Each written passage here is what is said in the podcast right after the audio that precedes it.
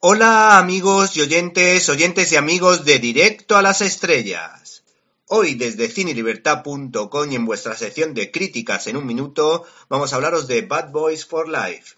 Will Smith, aunque ha demostrado su notable talento interpretativo en películas con valores propios del ser humano como Siete Almas, Belleza Oculta, La Verdad Duele o La Magnífica en Busca de la Felicidad, no ha desaprovechado su visión netamente comercial participando en exitosas sagas como Los Hombres de Negro o la obra en cuestión, es decir, la tercera parte de Policías Rebeldes. Estamos por tanto ante una trilogía de colegas que responden al nombre de Buddy Movies, dirigida en este caso por Adil El-Abri y Bilal Falab, un tándem de directores que se enfrentan a su tercer trabajo tras Gangsta y Black.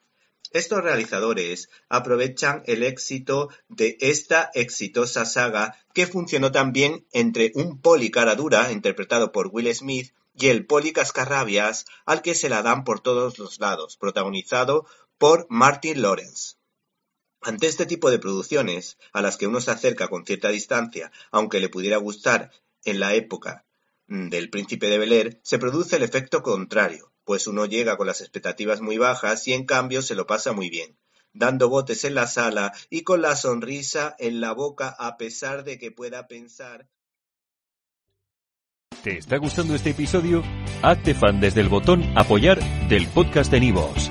Elige tu aportación y podrás escuchar este y el resto de sus episodios extra. Además, ayudarás a su productor a seguir creando contenido con la misma pasión y dedicación.